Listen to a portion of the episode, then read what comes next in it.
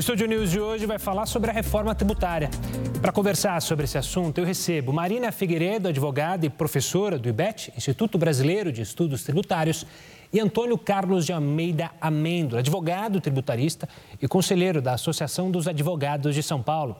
Sejam muito bem-vindos, doutora Marina, doutor Antônio Carlos. Obrigado pela participação de ambos. Eu quero começar justamente com a doutora Marina, dando um olá aqui no Estúdio News. E também já perguntando, doutor, antes da gente entrar no debate sobre a reforma em si, a gente consegue explicar por que, que nossa tributação é tão confusa? O que, que aconteceu na história do Brasil para virar esse calhamaço de impostos, essa confusão imposto federal, municipal, estadual, que dificulta tanto a vida do empreendedor e do próprio brasileiro como se? Gustavo, obrigada pelo convite. Bem, na verdade, nós temos um histórico de alterações na legislação tributária com a finalidade de fazer frente aí às despesas do Estado. O Estado parece estar sempre em déficit. Então, para tentar resolver o problema, novos tributos são instituídos e, claro, a gente tem, desde a Constituição de 88, em que houve a repartição de uma série de, de competências aí entre estados, municípios, União, então, a gente precisa, todos eles precisam de dinheiro para poder cumprir esse papel. E por conta disso, nós temos tributos instituídos por todos eles. E a coisa, enfim, vamos dizer que foi perpetuada a confusão aí ao longo dos anos e, para, e estamos tentando ver um caminho aí no fim do túnel. Doutor Antônio Carlos, também quero saber a sua opinião sobre essa tributação confusa que existe no Brasil, diferentes alíquotas, enfim, mas também tentar entender, de fato, o Brasil paga muito imposto, ou seja, o brasileiro, ele paga muito imposto, ele é tributado altamente, ou se a gente comparar com outras nações do porte da nossa economia, a gente não paga tanto imposto? Gustavo, é uma satisfação estar hoje aqui com vocês. É, realmente a carga tributária ela é fora de dúvida alta. Uh, isso obviamente decorre de aspectos históricos, mas também é uma consequência da vida em si. Quer dizer, na medida em que é, novos negócios vão uh, surgir, uh, novas tecnologias, também novas formas de se relacionar, novos tipos de contrato, é, é quase que, não vamos dizer natural, mas é, é uma consequência de que as regras tributárias vão se tornando mais complexas. Então, uma reforma em si, ela é sempre muito bem-vinda, seja para atualizar né, as regras uh, de todo o jogo, tentar simplificar, mas tendo em mente que é sempre necessário uh, se atentar para esse ponto específico, que a tributação ela tem que ser proporcional, ela não pode pesar a ponto de inviabilizar um negócio ou de tornar aquele é, trabalhador, aquela sua conta mensal, inviável. Doutora Marina, você mencionou há pouco a Constituição de 88. Desde lá, acho que não teve um presidente que não tentou fazer uma reforma tributária e nunca vai adiante. A questão da reforma tributária no Brasil, a dificuldade está mais ligada na sua avaliação na questão política ou na complexidade de todos ficarem satisfeitos, seja o setor empresarial, seja os governos municipais, estaduais e também o governo federal. O que, que emperra de vez a reforma tributária? Eu acho que, além de satisfazer todos esses interesses, principalmente o fato de que você tem muitos agentes envolvidos, todos eles precisando de recursos. Então, além daqueles que são tributados, quando a gente fala estados, municípios e União. Uma reforma tributária ampla necessariamente vai envolver essas, essas, esse, todos esses entes, porque afinal de contas os principais tributos não são instituídos só pela União, mas também pelos estados e municípios. E aí compatibilizar os interesses no que diz respeito ao orçamento e aí também questões políticas, eu acho que é muito de eu acho que fica complica né, a, a, a, aprovação de uma reforma. Então, além da complexidade, principalmente o interesse do agente arrecadador, na minha opinião, mais do que do, do, do contribuinte. Os agentes arrecadadores, para compatibilizar o interesse deles, já é um pouco difícil. Doutor Antônio Carlos, o senhor também vai nessa linha, essa dificuldade, e também coloco para a questão é, essa dificuldade em todos os agentes envolvidos, às vezes pressões de grandes setores também inviabilizam qualquer alteração, ou seja, grandes setores podem ficar é, ressabiados em perder isenções, é, ter a carga tributária aumentada, isso inviabiliza, então, uma conversa entre todos esses agentes? Sem dúvida. É, são dois aspectos da mesma questão, né? Uh, em primeiro lugar, o ângulo da federação. Né? Então, os municípios têm a sua base de receitas, os estados também e a União. Existe hoje uma grande centralização de receita nas mãos da União Federal. E os estados, atualmente, até em razão da evolução da economia, as novas formas de negócio, têm perdido relevantes receitas tributárias. Então, cada um desses entes compete para tentar manter pelo menos o que já tem e alguns deles, naturalmente, eh, aumentar. Né? Do, do outro ângulo, né, de outra perspectiva, evidentemente que tem aí os setores, os grupos econômicos, cada um olhando aí para a sua perspectiva e tentando alguns reduzir a carga, porque para alguns setores de fato ela é muito alta, né, e outros é, naturalmente tentando manter algo é, que seja razoável. Eu acho que existem aí algumas é, figuras que têm uma carga tributária menor, muitas delas com boas justificativas e outras nem tanto e talvez essas outras é, que gozam de alguns benefícios, essa sim, aí pode é, ser um espaço para que haja uma revisão né, é, e, eventualmente, uma equalização com outros setores. É, preocupa muito a tributação, naturalmente, aí do setor de serviços, né, que tem sido muito comentado.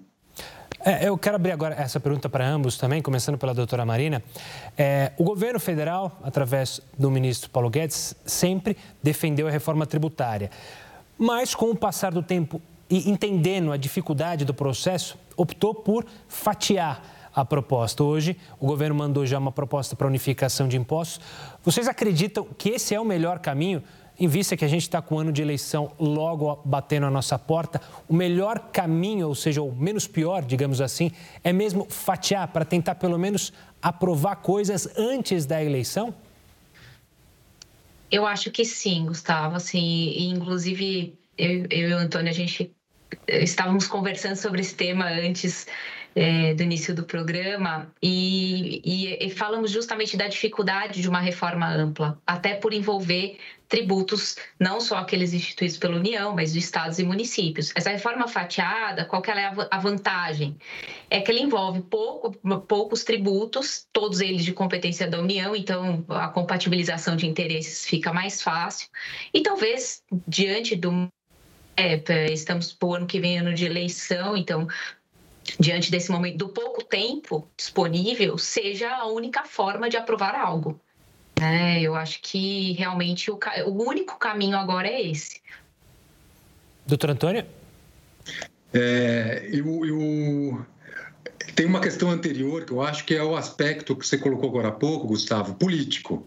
Né? Porque a gente tinha uma realidade até o começo do ano, uh, com o presidente da Câmara dos Deputados, o deputado Rodrigo Maia, o senador Davi Alcolumbre, que estavam aí, de certa forma, como protagonistas dessa questão da reforma tributária e focada mais na tributação uh, do consumo. Né? Com a alteração uh, nas presidências das casas legislativas e a formação de uma base minimamente razoável uh, governista, deu-se espaço para a situação que nós estamos vivenciando nesse instante, em que o governo federal realmente vai adiante com a sua proposta de reforma fatiada.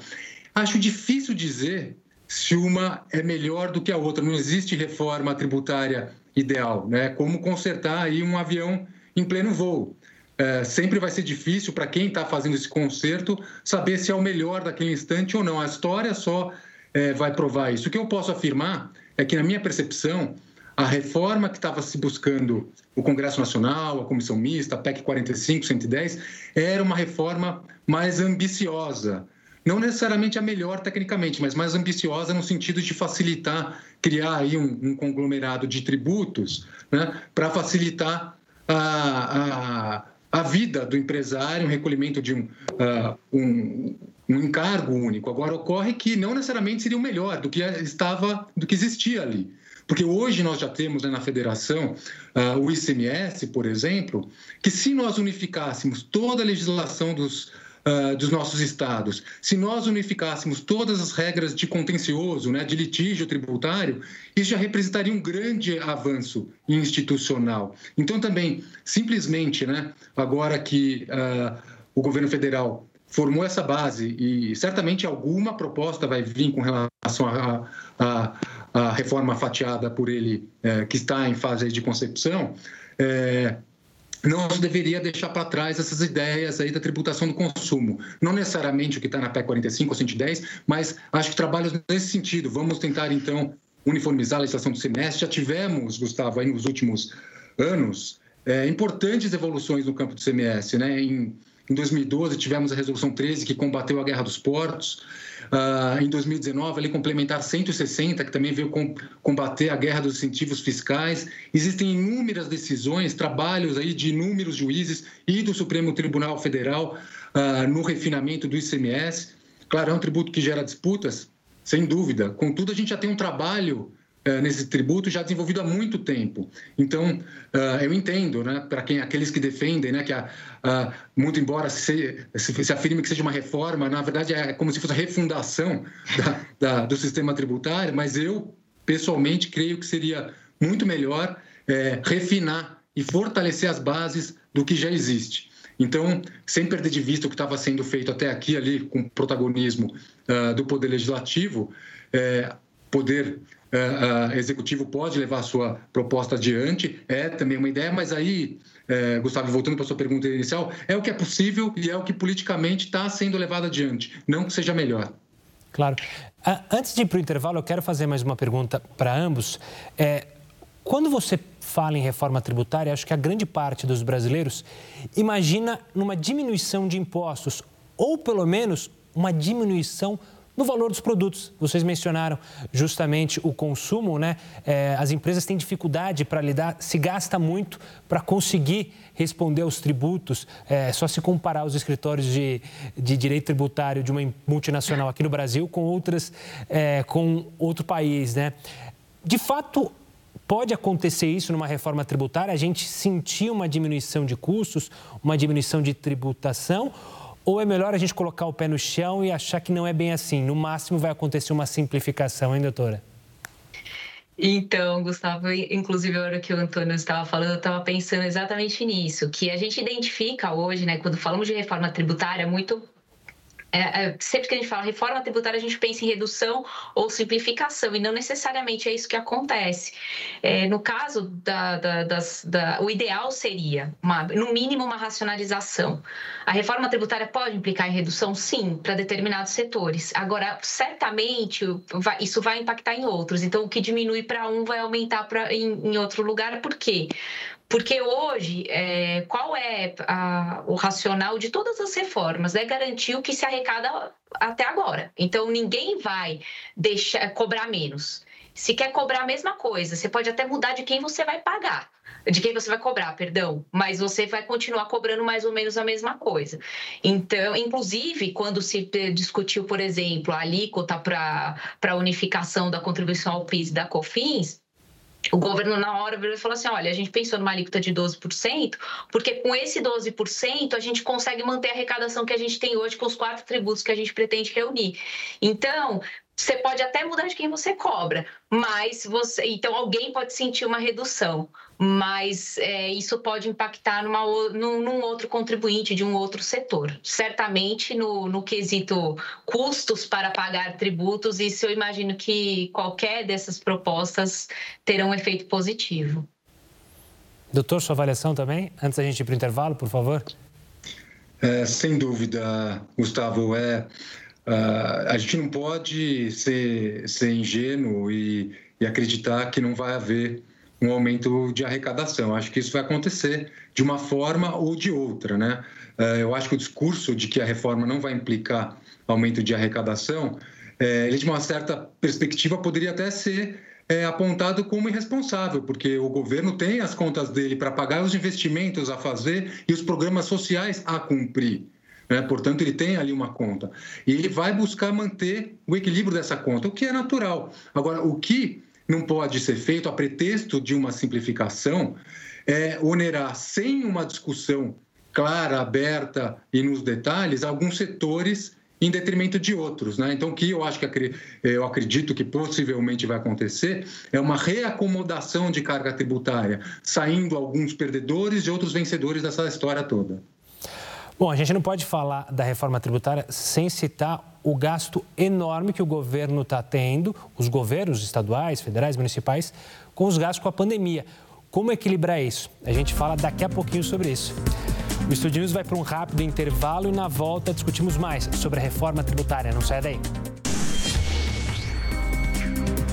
Estúdio News já de volta para falar mais sobre a reforma tributária. Hoje com o doutor Antônio e a doutora Marina participando da nossa conversa. No último bloco eu falei justamente sobre a questão da pandemia. Se em 2018 o ministro Paulo Guedes tinha o objetivo de fazer uma reforma tributária, ele não via à frente uma pandemia que faria com que ele tivesse que abrir os cofres. Isso pode dificultar ainda mais, então, e por isso talvez a demora do governo de apresentar novas partes desse fatiamento que a gente falou, é, o governo invariavelmente vai precisar arrecadar mais para conseguir é, manter os benefícios é, criados durante essa pandemia, doutora Marina? Sem dúvida. É, inclusive, já a primeira parte da reforma que foi encaminhada não, foi, não, foram propostas mudanças, mas as outras partes, por exemplo, algumas revisões do imposto sobre a renda e tudo mais, o governo já começou a, a, pensar em modificações nas, na proposta que ele, ele mesmo inicialmente elaborou, justamente por conta desses, desses gastos maiores por conta da pandemia. Não tem jeito, é como nós fazemos em casa. Se eu gasto mais, eu preciso ter mais receita. De algum lugar eu tenho que tirar para poder pagar minhas contas. O governo não é diferente. Então, certamente isso vai ter um impacto, não propriamente na aprovação de uma proposta, mas na proposta que eles vão oferecer para análise do legislativo. Doutor Antônio, é, durante a pandemia se falou muito, isso se a gente olhar, obviamente, aqui para o nosso vizinho, a Argentina, que criou o imposto, não digo que o Brasil deveria criar o um imposto na mesma linha, mas o governo federal precisa pensar em algo é, para o imposto para as camadas mais altas, ou seja, para quem tem mais conseguir pagar mais, ao invés de onerar tanto quem está na base da pirâmide. Essa é uma difícil equação também a lidar? Olha, é, o pagar mais, né, na minha concepção, ele tem que ser realmente a tributação sobre a renda, né, sobre o lucro. Ah, alguns, ah, alguns países né, têm um imposto sobre grandes fortunas, né, figuras é, semelhantes, mas é um tributo que é, é aplicado em, em pouquíssimos ah, excepcionais países, diria até, e cuja fiscalização é complexa, uh, e realmente não, não, não, é muito eficiente. Então, é, tem que tomar muito cuidado com esse tipo de é, discurso, porque ele é um discurso um pouco populista que, na verdade, não, só, não, não soluciona a questão, traz uma complexidade adicional para a administração tributária e, no limite, pode também a, afastar é, empresários é, de tecnologia que estão criando, enfim, soluções, novos negócios no Brasil, potenciais geradores de emprego para outros países. É, é, o medo de afugentar, né, doutora? Mas muito se fala, por exemplo, você falou da questão do imposto de renda. O governo ainda não apresentou, a gente está gravando o programa, obviamente, hoje, ainda não apresentou uma proposta do imposto de renda, mas se fala também sobre uma tributação para os dividendos, coisa que aqui no Brasil não é tributada, em outros países é, é uma possibilidade. Seria uma possibilidade para o governo é, aliviar para empresas e aí buscar uma fonte de arrecadação justamente nos dividendos? É o que eles pretendem fazer, né, Gustavo? Ou pelo menos é o que eles dizem que vão fazer. Eles querem diminuir a tributação das pessoas jurídicas, ou dizem que, que, que vão fazê-lo, ou que vão propor essa redução, para tributar os dividendos. Só que a questão é que nós estamos falando de um único tributo pago pelas pessoas jurídicas, elas estão sujeitas a uma série de outros. Então, na verdade, eu acho que o problema, a reforma fatiada, por um lado, ela é boa porque você permite uma discussão mais rápida. Só que o outro ponto é que eu continuo tendo aumento de carga tributária por, por meio de outros tributos que também incidem direto ou indiretamente na atividade dessas pessoas. Então, o resultado prático é o quê? Tudo bem, ele aumenta a, a, o imposto sobre a renda incidente sobre a tributação dos dividendos. É, enfim, direcionados a, outros, a pessoas físicas e tudo mais, pelo menos essa é uma proposta, só, reduz o imposto sobre a renda, só que ele pode aumentar o tributo para eh, cobrado da pessoa jurídica. Então, o resultado prático acaba sendo, a gente continua tendo uma elevada carga tributária. Eu não sei se essa é a avaliação do Antônio, enfim, tudo a gente tem que ver o que, que vai, ser, vai ser efetivamente apresentado, né? Porque fala que vai apresentar uma coisa ou outra, mas depois, eh, quando a gente vai ver, não é bem aquilo que foi dito. Antônio, eu quero eu quero te ouvir justamente sobre isso, mas eu quero só acrescentar também é, e, e, já pedir, a gente está falando muito da pessoa jurídica, falou um pouco sobre a, é, a, pessoa física, e uma das promessas de campanha do presidente Jair Bolsonaro era justamente olhar o imposto de renda, que está defasado, a gente sabe muito bem, e está defasado de uma maneira absurda. Existe espaço para a gente, pelo menos, é, subir um pouco a margem do imposto de renda para as pessoas que pagam imposto é, toda vez sentem a mordida do leão, justamente pessoas que, como a gente mesmo falou, né, que estão na base e que a mordida é muito maior para quem recebe dois mil reais, três mil reais, né, Antônio? É, sem dúvida. É, é uma questão realmente aí de é, progressividade e justiça fiscal, né? E com atenção a, a, a uma dignidade mínima né, do trabalhador. Então, é necessária essa atualização. Né? Sem essa atualização, o que a gente tem, na verdade, é uma genuína tributação do patrimônio e não da renda. Então, é, isso tem que ser feito. E o governo vai ter que procurar outras fontes aí é, de receita, né? outros caminhos. Ele está estudando aí a questão da tributação, a volta da tributação dos dividendos que a gente já teve no passado. Né? Quando ela foi eliminada, uh, Gustavo, uh, foi eliminada em razão da complexidade da fiscalização das pessoas uh, jurídicas que existia na época. foi também num contexto em que se encerrou né, a, a correção monetária do balanço, era ainda 1995, primeiro ano pós Plano Real. Então, tinha todo ali um contexto em que permitiu essa implantação. A volta agora ela tem que ser muito é, muito pensada, com muito cuidado, porque existem é, realidades diferentes envolvendo aí a tributação dos lucros e dividendos. Então, assim, eu menciono três aqui só. A gente tem uma, por exemplo, que é aquela questão da pejotização, da pessoa é, individual que tem a sua pessoa jurídica e presta serviços como ela, ah, como que tem que ser tributados os dividendos dessa pessoa constituída é, como um empresário singular. Depois temos uma segunda situação, algumas pessoas que se reúnem, profissionais liberais ou outros, para montar ali eh, uma pequena empresa né, que vai contratar uma, uma secretária, eh, uma copeira, às vezes eh, uma pequena fábrica, né, e tem os dividendos desses empresários, né, desses profissionais liberais. E aí a gente tem uma terceira realidade envolvendo a tributação dos dividendos, que são os dividendos das companhias abertas, do Banco do Brasil, da Petrobras. Na minha concepção, é possível se instituir tratamentos diferentes para essas três categorias, mas não é pelo menos o que está sendo ah, aventado pelo governo federal aí a partir uh, das notícias, né? Ainda não tenho, não tive acesso exatamente ao que está sendo uh, preparado a perspectiva técnica, uh, mas eu acho que se fôssemos buscar aí uma realmente um endereçamento adequado, é, é, muito pensado, teria que se capturar essas três realidades e atribuir a elas as a, tributação adequada, com eventual calibragem, uh, inclusive para maior, mas nada desproporcional, sob pena de uh, você onerar uh, demais aquele que, eh, que atua como um autônomo, uma pessoa jurídica constituída de forma individual, aquele empresário que está Uh, conseguindo aí engatear, ter alguns empregados, eh, essa tributação pode eh, eh, acabar é, abafando, sufocando aí o seu ímpeto é, empresarial, e uma outra realidade completamente diferente, que é a da situação dos investimentos é, em bolsa de valores. Doutora Marina, a gente está caminhando já para o final da nossa entrevista, mas eu tenho tempo de fazer uma pergunta e eu vou fazer uma pergunta é, igual para ambos, é, justamente olhando para uma perspectiva. É, aprovada a reforma que for aprovada, seja ela fatiada ou não, isso tem uma força imediata ou você acredita que os frutos de qualquer reforma que seja aprovada ainda vão demorar alguns anos, alguns meses, algumas décadas, quiçá? Olha, com certeza a gente vai ter um, um, tempo de adaptação.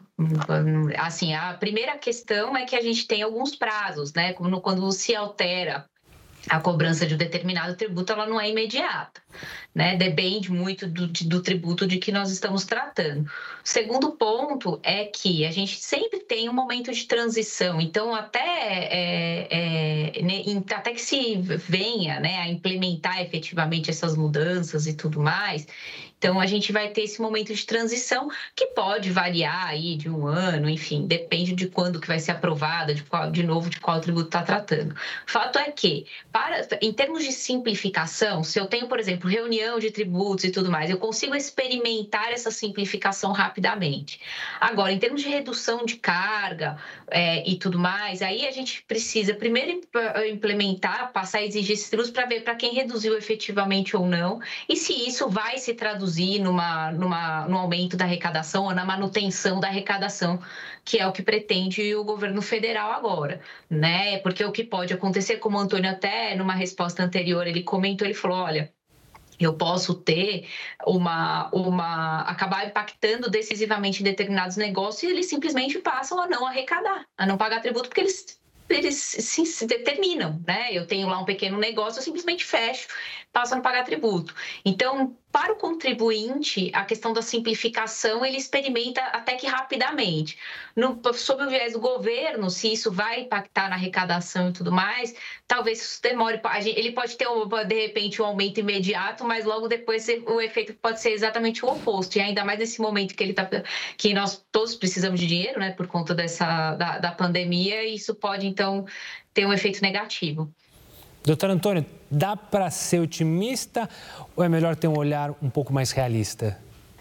Olha, eu, eu gosto de ser otimista, Gustavo. Eu, eu torço pelo, pelo nosso país, por nós aqui, e na busca de um resultado melhor, mas é, é, tem que ser cético também.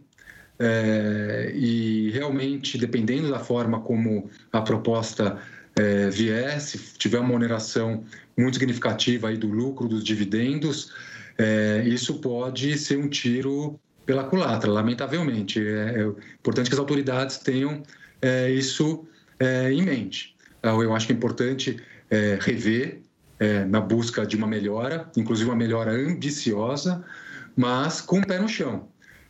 Não, não, não, se pode apenas olhar para o lado da arrecadação. Tem que pensar nessa questão da capacidade contributiva, da proporcionalidade e da simplificação.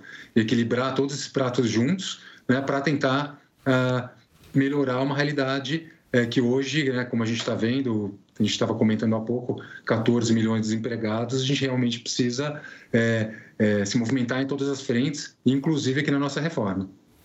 Doutor Antônio, obrigado pela participação aqui conosco e pela aula de tributação aqui. Obrigado e até uma próxima, doutor. Agradeço. Um, uma agrade... satisfação colaborar. Eu agradeço também a doutora Marina. Obrigado também por mais uma aula para a gente conseguir entender, nós aqui que somos leigos, essa tributação confusa e o que esperar de uma possível reforma. Obrigado e até uma próxima, doutora. Obrigada, Gustavo. Até a próxima. O Estúdio News fica por aqui. Eu conversei com Antônio Carlos de Almeida Amêndola, advogado, tributarista e conselheiro da Associação dos Advogados de São Paulo, e Marina Figueiredo, advogada e professora do IBET, o Instituto Brasileiro de Estudos Tributários. Você já pode acompanhar essa entrevista lá no nosso canal no YouTube, também pelo Play Plus e pelo nosso podcast, que está tanto no Spotify quanto no Deezer. Eu espero você no próximo programa. Até lá!